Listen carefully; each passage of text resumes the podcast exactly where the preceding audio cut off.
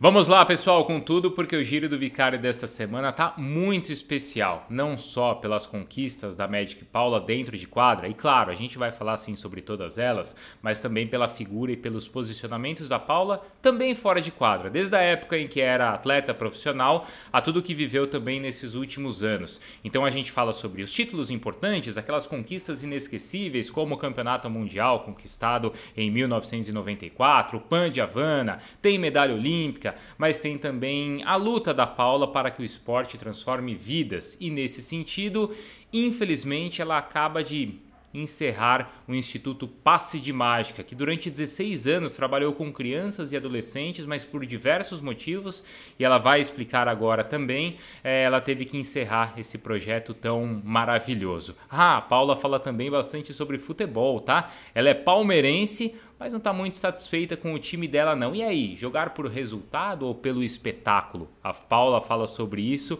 e relaciona com o que ela viveu dentro de quadra. E hoje, qual é o atleta que a Paula olha jogando e ela se identifica? Vocês têm aí algum palpite? Ela vai responder já já, tá? Então, desfrutem do nosso canal aqui no YouTube. Entrem, se inscrevam, deixem aí os seus comentários, que também é muito importante para a gente. E claro, não se esqueçam que dá para ouvir também a nossa conversa nas principais plataformas podcast. Então vamos lá, com a Magic Paul.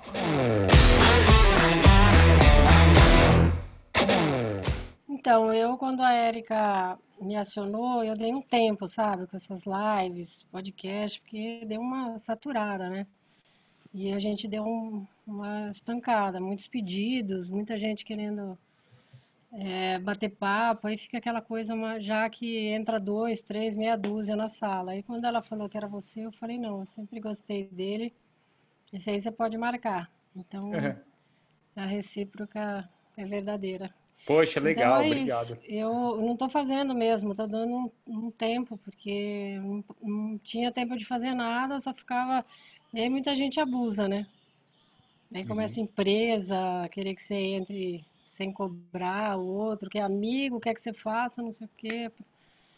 Aí eu comecei a ver que começou a. Essas lives começaram a dar uma coisa e falei, ai não, vamos dar um tempo. Mas uhum. vamos lá.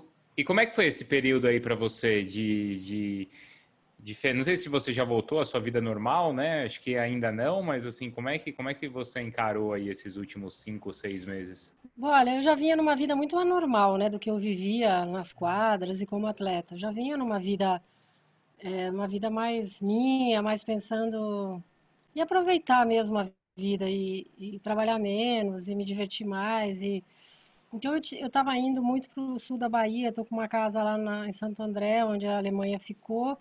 E a minha, meus planos agora no segundo semestre era de estar lá, até para eu ver como que, ah, como que ia ser, né? Viver numa vila com 800 moradores, numa vila de pescadores e e aí veio tudo isso, eu tive que recuar porque é uma questão que você também tem que hum, prestar um pouco atenção na estrutura de saúde, né, onde, onde você vai estar e tal.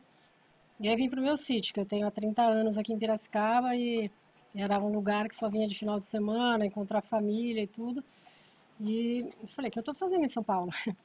Aí acabei, há um mês e meio atrás, eu acabei alugando a minha casa em São Paulo e estou aqui definitivamente por um tempo, sei lá até quando. E a ideia então, de... A vida tá assim. A ideia lá na Bahia é você realmente a ideia de mudar e morar lá, ficar lá? Sim, sim, experimentar um pouco.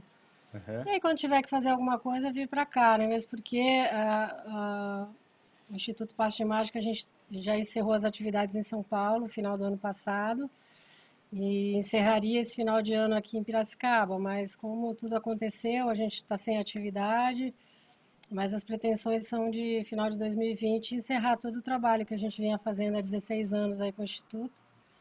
Foi uma decisão já tomada já em 2017, 2018, não foi por conta disso tudo que aconteceu. Já uma reunião do conselho eu já tinha externado a minha a minha vontade e a decisão de parar agora no final de 2020. Uhum. Então também coincidiu tudo e ah, quando eu tiver que fazer alguma coisa, eu pego um avião e, e vou até onde eu tenho que ir, né? E hoje você consegue fazer tudo é, estando longe, você consegue é, se conectar com tudo e fazer tudo, né?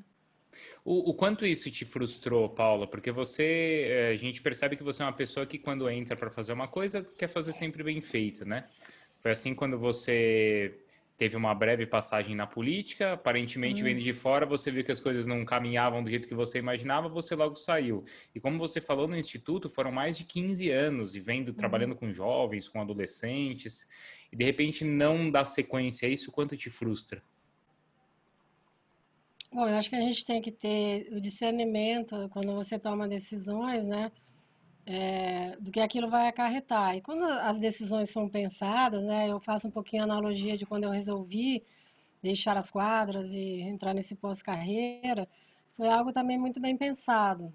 Então, quando isso acontece, ele é mais fácil de ser digerido. Cara, é claro, eu não gostaria de encerrar um trabalho que, que é lindo, que a gente conseguiu deixar um legado nesses 16 anos e tal, mas chega uma hora que você tem que colocar na balança, né, o que que aquilo está te fazendo feliz ou está te, te aborrecendo, te incomodando, né?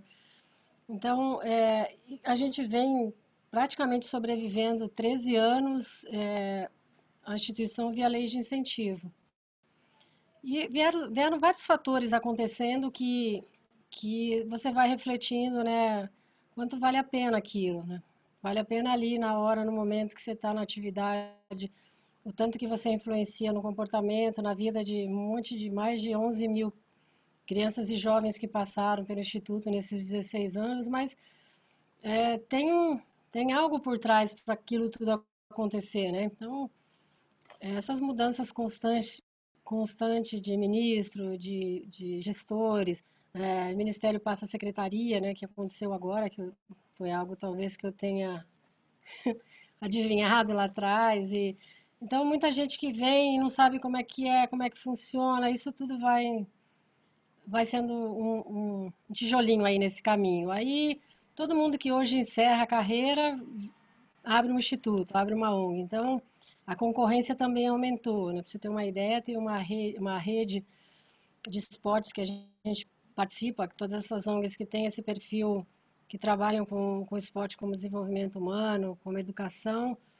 é, a gente agrega mais de 130 instituições. Então, assim, hoje esse leque aumentou. Então, a empresa que utiliza a lei de incentivo, que eu acho que é algo que ela é algo que tem que ser reformulada, né? É uma empresa que vai pagar imposto de renda, que o dinheiro não é mais dela, ela coloca 1% num projeto social e ela é sustentável ela, é, ela é, diz que ela é responsável, né, por essa, por essa ação social.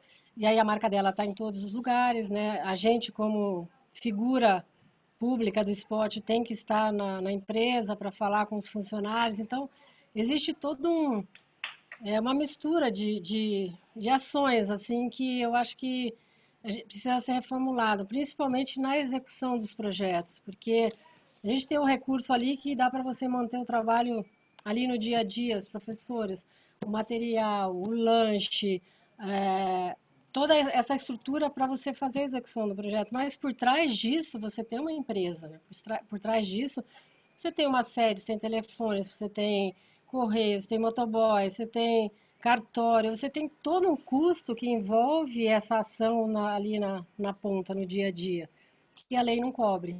Então, assim, é, você fica na mão de você conseguir um, um parceiro é, que entre com recurso próprio, sem ser incentivado, para que você possa se, se manter.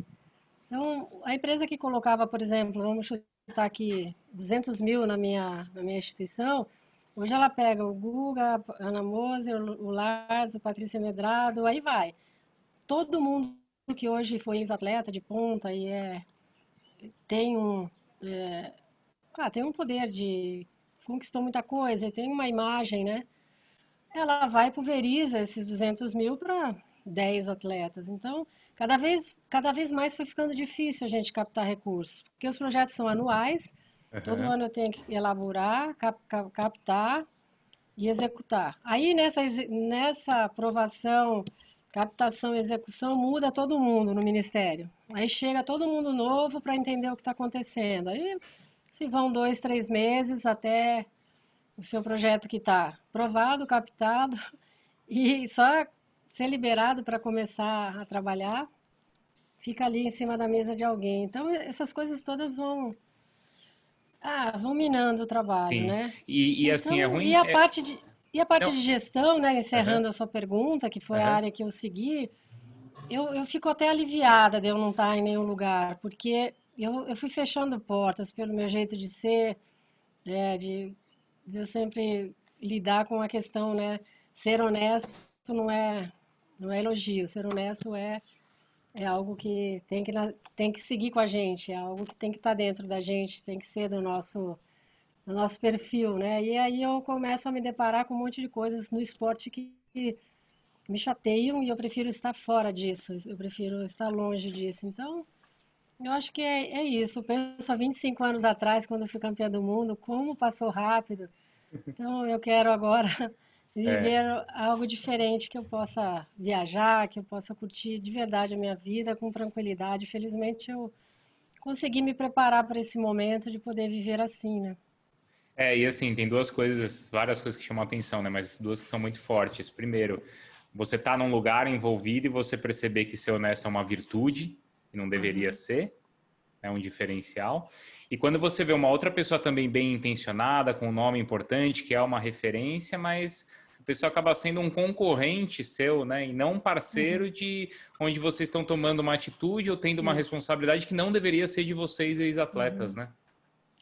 É, é muito difícil no, no Brasil isso, né? E é, eu fiquei também muito tempo, participei da construção da Atletas pelo Brasil, é, fui presidente quando o Raí resolveu assumir a- o novo cargo dele no São Paulo e tal. E você percebe que, na verdade, cada um olha para o seu umbigo, se tá bom para mim, vamos seguir assim em frente. Se pega no meu calo, aí eu, eu tento me juntar a um grupo e a gente tem uma, um- tinha uma força tremenda com mais de 60 atletas, assim, tinha um peso enorme aquilo, mas você via que no dia a dia participava meia dúzia, 10, 8, 5, sempre os mesmos, né? Então também vai desgastando um pouco, porque você vê que tá, é, não abraça a causa, não está ali pela causa, né? É assim, é assim, é assim que acontece nas instituições, né? Às vezes tem um monte de gente, mas é aquela turminha que está sempre ali na, na dianteira. Eu acho importante essa oxigenação também, vir outros atletas mais jovens e assumirem, irem assumindo essa postura de alguns atletas que vêm há, há anos aí tentando mexer em políticas públicas, é, agitar um pouco o esporte de um, de um outro jeito, né? Ser, ser político sem, sem se candidatar, porque é isso, né? Uhum. Acho que o grande erro meu quando eu aceitei estar no ministério por seis meses, que foi o tempo que eu aguentei, foi que eu, eu achei que eu ia ser uma pessoa que técnica, não ia ser uma pessoa que queriam me usar como sendo uma pessoa política, né? E eu não sei fazer isso, então achei melhor me afastar, vendo situações e coisas que eu não concordava. Então é muito louco, porque você demora 30 anos para construir o seu nome, uma carreira, de repente você joga fora por uma questão é, de não concordar com, com as situações, com a ideologia da coisa. Então, eu acho que essa experiência foi frustrante por um lado, mas por outro lado, fiquei 10 anos no Centro Olímpico, que é no espaço público, e que a gente conseguiu realizar as, as duras penas, mas um trabalho lindo, que aprendi, aprendi muito e que foi muito gratificante também, né? Uhum, sem dúvida. Você falou aí dos seus anos todos de carreira, 25 anos vocês conquistavam o, o Mundial, mas você tem aí, vai, entre os principais títulos, o Mundial de 94 com a seleção, você foi campeão mundial de clubes também com a Ponte, tem a medalha olímpica, tem o ouro no PAN de 91, que também é cheio de magia. O, qual que é o ponto alto da sua carreira? Eu gosto muito de não matar é, etapas e processos, né? Uhum. Claro que lá no começo, quando eu comecei com basquete, né, meus campeonatos mirim, infantil, isso tudo foi construção para o que depois vem como, como a cereja do bolo de tudo isso, mas é um caminho longo a percorrer, um caminho que muitas vezes dá vontade de desistir, muitas vezes é, você tem dúvidas sobre aquilo, e eu acho que a grande diferença de quem chega e quem não chega, principalmente no esporte, é não desistir, né? É essa resiliência que o esporte consegue agregar na vida da gente, né? Então, Mas eu falo assim, que o PAN não foi o título mais importante, mas talvez tenha sido a virada de, é, de chavinha ali, a virada de página para um novo momento nosso internacionalmente. Nós tínhamos sido bronze e prata em, em Pan-Americanos anteriores, e aquele Mundial talvez tenha sido um, um, tipo assim, pô, a gente pode, a gente dá para a gente chegar lá, se a gente reavaliar e fizer um trabalho diferente, planejar um novo percurso até a gente chegar numa Olimpíada e no Mundial.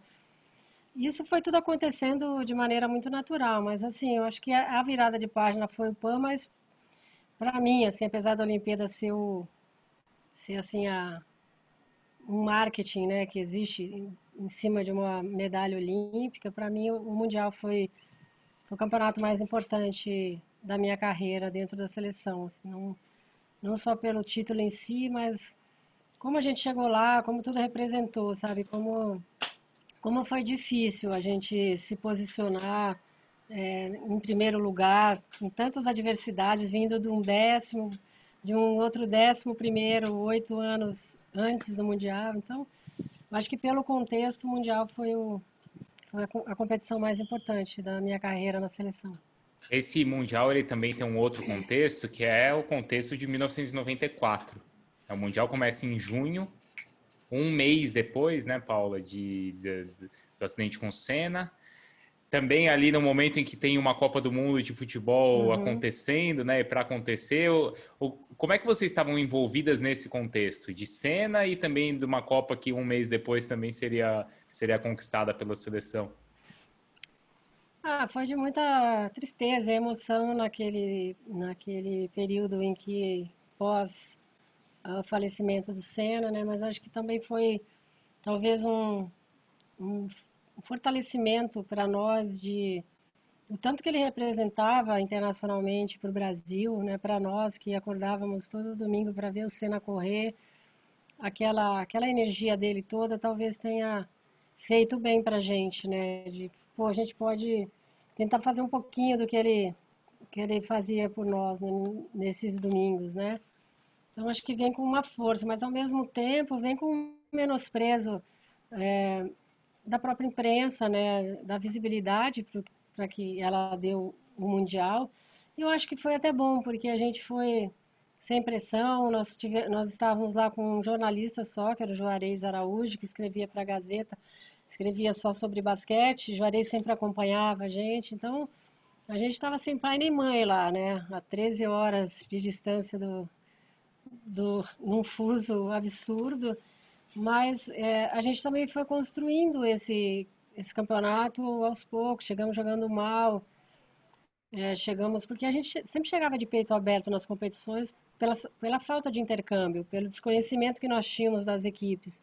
Então a gente era sempre um, uma sorte, era sempre vamos jogar as cartas aí e ver o que, que vai dar.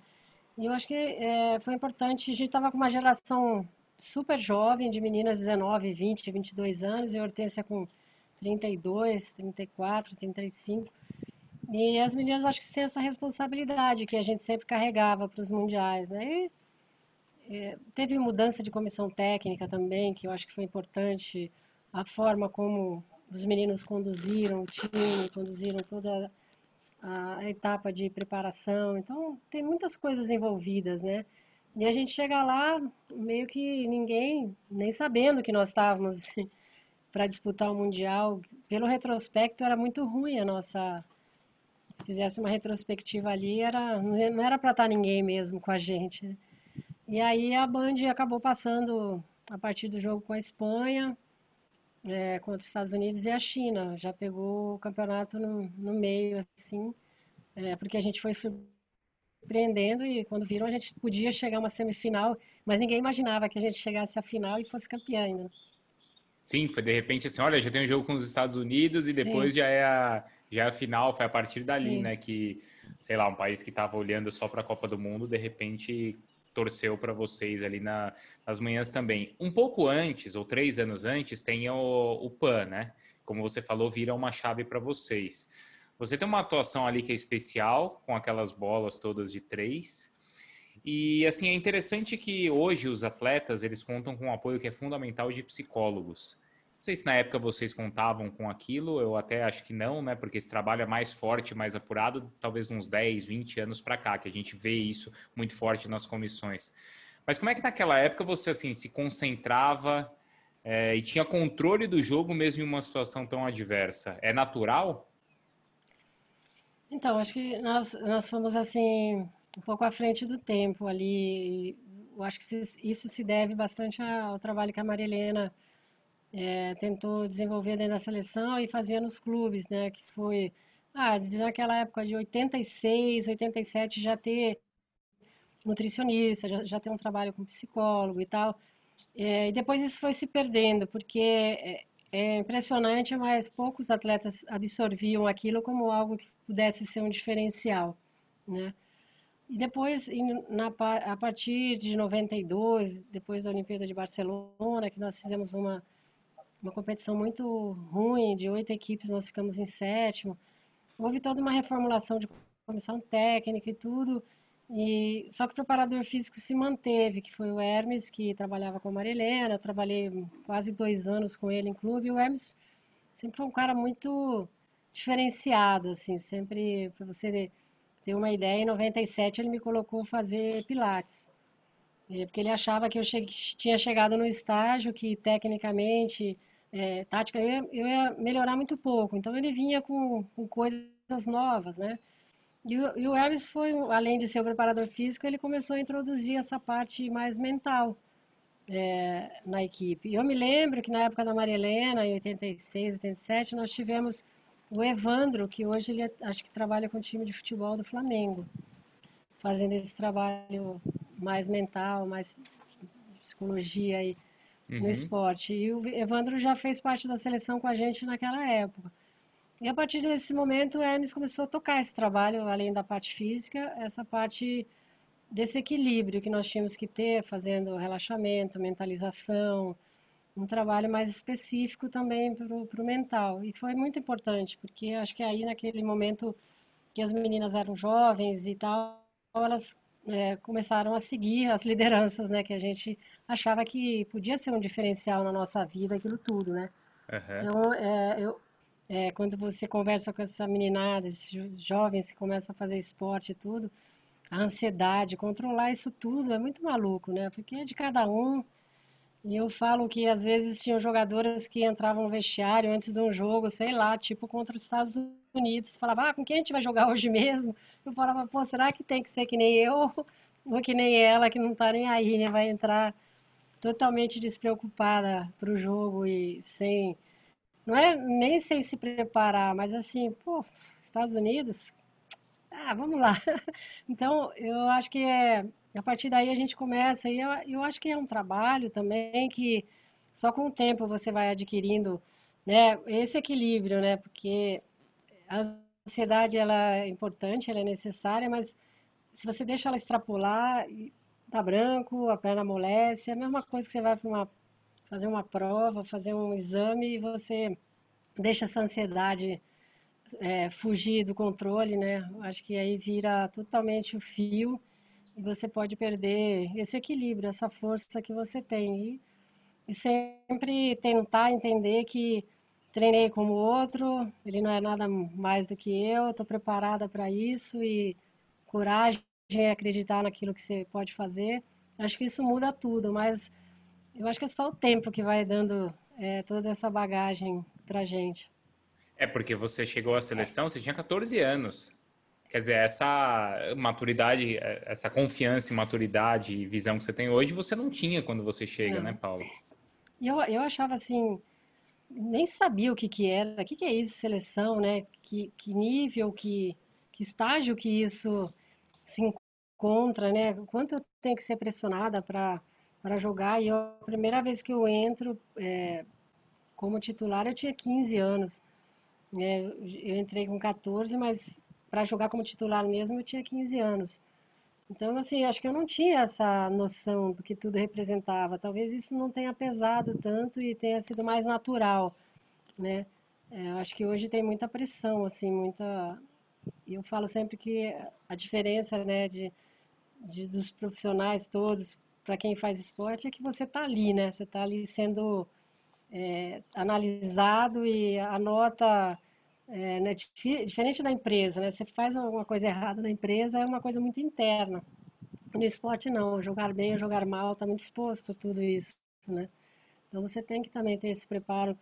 E eu acho que hoje com as mídias isso é muito forte. É, se você não conseguir blindar o seu time, é bem preocupante porque tem gente que não tá nem aí, mas tem gente que se afeta, né? Com um comentário, com uma crítica. Então é muita coisa, muita informação é, para essa nova geração.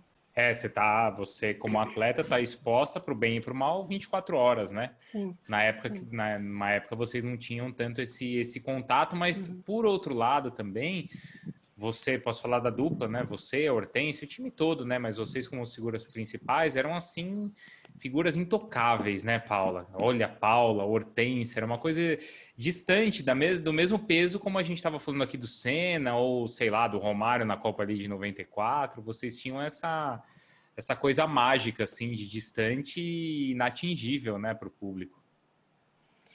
É, eu, eu gosto sempre de de citar que a gente foi muito respeitado, né? É, a gente tinha mídia com a gente, a gente tinha essa visibilidade que eu acho que hoje, é, eu acho que o vôlei depois adquiriu um pouco, uma geração aí do vôlei feminino, mas você falar em esportes feminino, acho que nós somos privilegiadas de, brinco até que tinha períodos que nós tínhamos contratos melhores que os homens, eu não tenho dúvida disso. Então, é, sempre houve esse respeito, né? Por nós, pela nossa, mas é por isso, porque eu acho que a gente sempre se deu ao respeito para ser respeitado. Né? Então, hoje eu vejo algumas coisas acontecendo, né? Que não é postura de atleta. Eu acho que hoje, às vezes, a gente é chamado para tantas coisas, eu Hortência, que eu falo, pô, podia ter vindo uma outra geração, e a gente... Mas eu acho que é por, por conta desse dessa imagem que a gente fez mesmo, de como a gente lida com tudo, né, com ética, com respeito, com responsabilidade, mesmo não estando mais nas quadras, eu acho que a gente preserva essa linha, é, essa característica, né, do, de se preservar. Né? Não é porque hoje a gente já não está mais no meio que a gente vai sair por aí achando que pode fazer o que quiser, né? Acho que tem todo um, é, uma cobrança por trás de, de comportamento, né? De, então eu fico triste quando eu vejo algumas coisas que eu falo, não, deixa para quando você se aposentar para você fazer isso, não faz isso agora, né? É tão curto o seu, uh, o seu caminho, né? A sua profissão, deixa para depois, né? Se você quer pôr o pé na jaca, né? Uhum, mas é interessante isso que você falou, que mesmo hoje você tem, você sente que tem essa responsabilidade. Ah, sim, eu acho que é importante, é algo que também vem de casa, vem de dentro né, da família, do exemplo que você vê, né, não do discurso, mas do exemplo que eu sempre tive na minha casa, a questão de o esporte tem que caminhar junto com o estudo, é, é, eu acho que é isso. Meu pai sempre falava assim, deixa as portas abertas por onde você passar. Uhum. É, isso é mais importante. Eu entro em qualquer lugar por onde eu joguei, e recebo o mesmo carinho em todos os lugares, né? Porque eu acho que é isso, por mais que a gente se destacava e até era algo constrangedor, de algo meio assim, jogo de tênis, né? Paulo e Hortência, eu sempre tentei me colocar no mesmo nível do grupo, sempre treinei igual o grupo, eu sempre. Eu acho que são posturas que refletem ali depois no dia a dia, né? Não dá para você querer é, ser diferente em algumas situações. É, eu acho que você pode cobrar do grupo se você fizer o que o grupo faz, né? Não dá para faço o que eu digo não, e não faço o que eu faço, né? Uhum. Então, eu acho que é, é, é, essa postura que eu acho que às vezes falta muito e essa falta de consciência mesmo, de orientação. O Paula, hoje uma das discussões que tem é o quanto o atleta também tem que se manifestar politicamente. Até você estava falando de rede uhum. social também, né? E essa é uma discussão muito forte, principalmente nessas grandes figuras. É, é até é engraçado que foi uma discussão até que estava recentemente no filme do, no, da Netflix, lá do Jordan, no documentário, não sei se você acompanhou, mas tem essa discussão também, né? Sim. O quanto em determinado momento ele teve e o quanto é o papel do atleta. O que, que você acha disso para um cara que hoje está tá atuando ainda? Outro dia até escrevi sobre isso, porque fica uma cobrança, é, porque hoje tudo você tem que ter opinião. Isso. Né? Hoje, por, por questão das mídias, pô, se eu não falar sobre isso, nossa, eu tenho que me manifestar, eu tenho que, tenho que aparecer, eu tenho que ser o que no interior a gente fala o sidão, né? O aparecidão.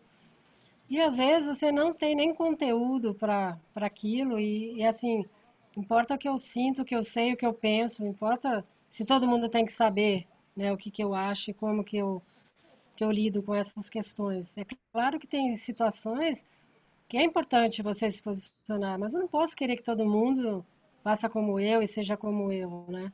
E me incomodou um pouco porque ficava uma cobrança assim, ah, ninguém vai falar sobre racismo. Meu, essa parte do racismo na época em que a gente jogava nunca, nunca existiu. Eu sempre tive uma relação com as meninas, não pela cor da pele delas, muito, muito pelo contrário. Até esses dias a Marta me ligou, falou: "Não, não, você não pode falar não para mim", que ela me pediu um negócio porque eu aguentei você no quarto muitas vezes, que a gente ficava muitas vezes junto. Então, assim, não era algo que. Eu sou de uma geração que não tinha essa coisa do bullying, não tinha.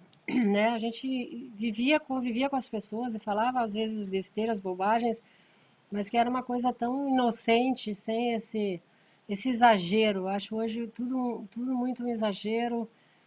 E, assim, apoio causas tem coisas que, sim, se a pessoa está se sentindo necessidade de se manifestar, vai lá, levanta sua bandeira. Né? A gente fez uma campanha esses dias atrás aí sobre a questão do gênero mesmo, da igualdade entre as mulheres. Falei, contem comigo, né? porque eu acho que hoje é muito mais difícil para as meninas do basquete. Na nossa época, ainda vieram os títulos, vieram essa visibilidade que a gente tinha. Hoje eu acho que é tudo muito mais difícil. Né, as marcas é, agregarem ao basquete feminino, é, essa visibilidade que elas estão buscando, um campeonato mais longo para não ter que ficar toda hora indo jogar fora, quem pode jogar fora, né? Então, assim, é, a questão agora da NBA, ok, eu acho que isso tudo é válido, mas tem muita coisa envolvida, né? Tem muito dinheiro, tem muita gente, tem muito donos de, de times, tem o mundo inteiro que paga para assistir uma NBA.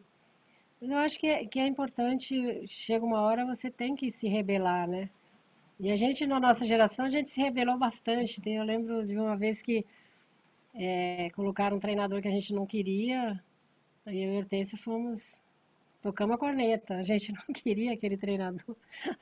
Mas é isso, eu acho que é, eu sinto falta dessa geração do basquete feminino ser um pouco mais ativa é, nos seus direitos, sabe? De quem vai ser o treinador, quanto tempo nós vamos treinar, né? O que está acontecendo? Eu acho as meninas muito submissas. E alguns meses atrás a Érica veio à tona né, com, uhum. com alguns questionamentos. Eu até liguei para ela e falei: pô, eu apoio muito, acho que vocês demoraram para fazer isso. Eu acho importante, você que está aí no apagar das luzes, já quase encerrando carreira, é importante deixar para essa nova geração que vocês precisam participar, sim né, desse contexto. Não dá para treinar 15 dias e jogar uma Olimpíada, um pré-olímpico, né? Nem a Olimpíada a gente está conseguindo ir. Então, acho que se não tiver essa voz ativa delas, é, demandando as coisas, fica muito mais difícil. Hum, porque aí é como você falou, é uma voz ativa dentro, sei lá, de algo que é a sua área, né? Não que você, como uhum. cidadã, como uhum, mulher, uhum. tenha outras opiniões. Você também tem, mas você é, entende que é isso, né? Essa posição firme tem que ser ali, né? Brigando pela sua, pela, pela, sua causa ali, é isso? Por exemplo, a volta agora do, do esporte, né? Uhum, durante essa pandemia. Eu acho que falta tanto a voz dos atletas, são eles que vão estar lá. A exposição é deles, não é do dirigente, não é do patrocinador, não é do cara que está perdendo dinheiro, é da vida de cada um deles. E aí eu acho que nesses pontos o esporte pede muito, né? Essa ação que a NBA teve, apesar de estar lendo outras coisas por trás disso, que nem todo mundo concordava, né, com a forma como foi, mas eu acho que o atleta ele não sabe ainda a força que ele tem, o potencial que ele tem. Você tem uma ideia, tem atletas que não sabem que pode ser registrado como atletas profissionais, de um tempo para cá, né? Porque antes era só o futebol. Então é um desconhecimento total dos é, direitos e deveres. E eu acho que o esporte perde muito nessa questão dessa desunião, assim, de, de ter, sei lá, meia dúzia de cabeças pensantes, né, é, para tomar algumas decisões, né. Teve um movimento aí que foi do Paulo André, né, eu acho que um tempo, sim, que morreu. Sim, com, com porque, Alex, assim, né? O bom senso, né? isso, né? Bom senso, porque é, eu acho que são poucos que têm esse, esse conhecimento, esse conteúdo do que, do que pode ser melhorado ou não, né? E aí morre porque é isso, não, não, tem, não tem aderência, não aderem por, até por não entender a causa, né? Uhum. É, é complicado, eu acho que os atletas têm que saber mais de como eles estão sendo expostos e é, como, por quem e o que, o que eles podem fazer de diferente muitas vezes. No caso do futebol, claro, independentemente da posição ali, da briga, é um esporte que a gente sabe que no nível profissional, né, como esses que a gente está falando, e no caso do bom senso não era uma luta só pelos profissionais, mas era por outros também, né? Mas é um esporte ali que no, em alto nível vai se sustentar. Basquete feminino nem no alto nível, né, é, Paula, se, se sustenta hoje. Na época de vocês, eu não sei se vocês tinham mais apoio, acho que não, mas vocês conseguiram por quê? Pelo talento de vocês, por esse posicionamento, pelos resultados? Onde é que está a diferença aí? Eu acho que é uma somatória é, uhum. disso tudo, assim, porque muitas vezes a gente teve que pegar pastinhas, colocar embaixo do braço e ir atrás de, de patrocínio. Isso era uma constante, isso era, era algo de muita insegurança para nós, né? De todo ano não saber se, a, se aquele patrocinador continuava. Eram poucos que tinham, é, que duravam, né? Que eu me lembro, assim, acho que foi o BCN, depois virou Bradesco, que foi o que ficou mais tempo é, no mercado, principalmente do, do basquete feminino. Mas eu acho que falta, nós tínhamos acho que um pouquinho de tudo isso, assim, de da visibilidade, né, da qualidade, é, é, dos posicionamentos e a gente lutava contra tudo, né, com más gestões. E eu acho que muito, pouca coisa mudou de lá para cá. Isso é muito triste, né? Eu queria ter um, clubes com gestões mais profissionais. Eu queria ter uma liga um pouco mais mais tempo, não uma liga de quatro, cinco meses, em que os outros oito, sete meses, o que, que a menina faz se ela não tem um mercado internacional? Né? Um campeonato que tivesse mais estrangeiras, que fosse mais forte. É, que as meninas que se destacam, né? Por exemplo, está falando muito da Damires hoje, que está lá na WNBA. E aí fica uma estrela sozinha lá, mas que tem que jogar na Coreia quando não está aqui. E o público pouco vê, né? As meninas eh, que poderiam ser, que ela poderia ser o espelho, pouco assistem, né? Então, Que tem várias coisas que precisa ser diferente, né? Projetos a longo prazo, né? Planejamento, programar isso mais a longo prazo e a gente profissionalizar de verdade, porque a gente brinca de profissionalização, né? Vejo pela forma como a gente é, comanda os clubes, né? É sempre o amigo, o pai que gosta, o outro que vem, o outro que dirige, o outro que vai, pega a Kombi e leva, o outro. Então, até esses, essas equipes de alto nível, né? Então acho que precisa mais desse de ter algo muito mais profissional do que a, que a gente diz que é, né? Uhum. Tem algum atleta hoje que você, ou atleta que você olha e se enxerga nele pelo talento, pelo posicionamento, pela dedicação? Não sei se brasileiro ou estrangeiro, de outra modalidade, talvez não no basquete, mas tem alguém assim que você, então um atleta que você admira nesse nesse sentido? Ah, sim, eu, eu acompanho, não acompanho ninguém de perto, né, para uhum. saber desse comprometimento. Sim. Mas tem um cara que eu sou fã, que é o Federer. que eu gosto do estilo, eu gosto do jeito, eu gosto do, é, da forma como ele conduz as coisas, a vida dele, ele enquadra. É. Eu gosto muito, eu acho, me identifico. Eu acho que é isso, uma identificação muito forte com ele.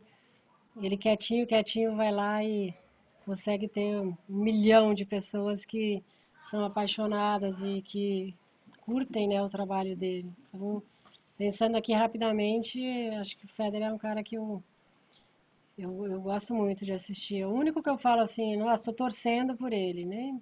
Nem meu time, o Palmeiras, eu me, tento me expressar muito meu amor pelo Palmeiras. Mas você tenta não expor o amor ou você tenta ou você tenta não se entregar? Como é que é isso pelo? Ah, acho pelo que eu não ligo muito, não, porque meu time também às vezes não me não me motiva muito. Acho que tem tudo para ser um super time de 93, 92, aquele timaço que tinha. é, e tem dinheiro, tem estrutura e não consegue ser um time que deslancha, sabe? Fica sempre nessa mesmice. Então, assim, eu acho que tem que ser dos dois lados. Eu não posso ser só eu ser fã, eles também têm que colaborar para que eu, eu tenha vontade de assistir meu time jogar. Acho que uhum. é muito. É, e assim, de verdade, eu acho que ultimamente o time que a gente estava curtindo de ver jogar era o Flamengo. Uhum. Né? Jogava para cima, jogava sem medo, com coragem. Jogava futebol, não ficava. E eu acho que o Palmeiras perde muito com isso, de achar que está sempre bom. É, eu, eu me, me, espantei quando eu fui assistir um jogo do Palmeiras lá na arena, porque assim, é, eu vi, eu vejo assim, um time mais comportadinho, São Paulo, né? Sempre foi, o Corinthians, pá, já chuta o balde. Eu fui ver Palmeiras, time jogando ruim, uh, tudo dando errado, o cara lá fazendo corpo mole e todo mundo batendo palma, sabe? Aquela coisa meio, tá tudo bem. Então, eu acho que o reflexo talvez do time seja isso. Se a torcida acha que tá tudo bem, se os dirigentes acham que tá tudo bem, o time também fica achando que tá tudo bem, entendeu? Eu acho que não está tudo bem. Eu acho que pelo, pela grana que tem, né, pelos jogadores que tem, acho que podia fazer muito mais do que faz. Então eu também não me empolgo muito em assistir os jogos do Palmeiras. Mas, sinceramente. Até, até uma discussão que tem no futebol é isso, né? O quanto é jogar pela diversão e pelo resultado. Uhum. Todo mundo uhum. quer jogar para vencer, é óbvio, mas você acha que esse aspecto estético do jogo tem influência também? Você como torcedor, em te atrair ou não? Claro, claro. E eu assim, hoje quando eu vou palestrar para jovens, assim, falar um pouquinho, né? No início eu sempre falo, vou aqui falar um pouquinho das dores e as delícias do que é fazer esporte de alto nível. E uma coisa que eu me arrependo muito é, na minha vida como atleta é de, de não ter me divertido mais, é, de ser, ter sido tão responsável, ter, se cobrar demais de mim. Talvez se eu tivesse um nível um pouquinho mais baixo de cobrança, talvez eu tivesse me divertido mais e tivesse jogado mais. É, tudo bem que eu tinha um estilo de jogo já meio tirar o coelho da cartola, mas acho que eu podia ter feito muito mais se eu me cobrasse menos, né? Então isso é algo que eu acho que falta muito para as equipes, né? Essa coisa de segurar resultado, jogar para cima, né? Fez três, se o outro fizer dois, ganhou. Eu acho que essa coisa de ficar muito é um jogo muito é, trancado, truncado, não, não uhum. sai daquilo, então a gente vai perdendo também a vontade de. É a mesma coisa assistir a Fórmula 1 hoje, né? É muito mais difícil assistir a Fórmula 1 hoje quando a gente vê que não vai ter brasileiro e que ele pode chegar lá, né? Uhum. Então é mais ou menos isso comigo, com o Palmeiras, eu acho. Apesar do título, dos títulos recentes, né? E do último é. também agora aí com o contra o, contra o Corinthians. Paula, bom, também é isso, né? Magia, né? Algo que sempre teve relacionado Sim. ao seu jogo, ao seu nome, né? E por isso que a gente também admirou e admira tanto você.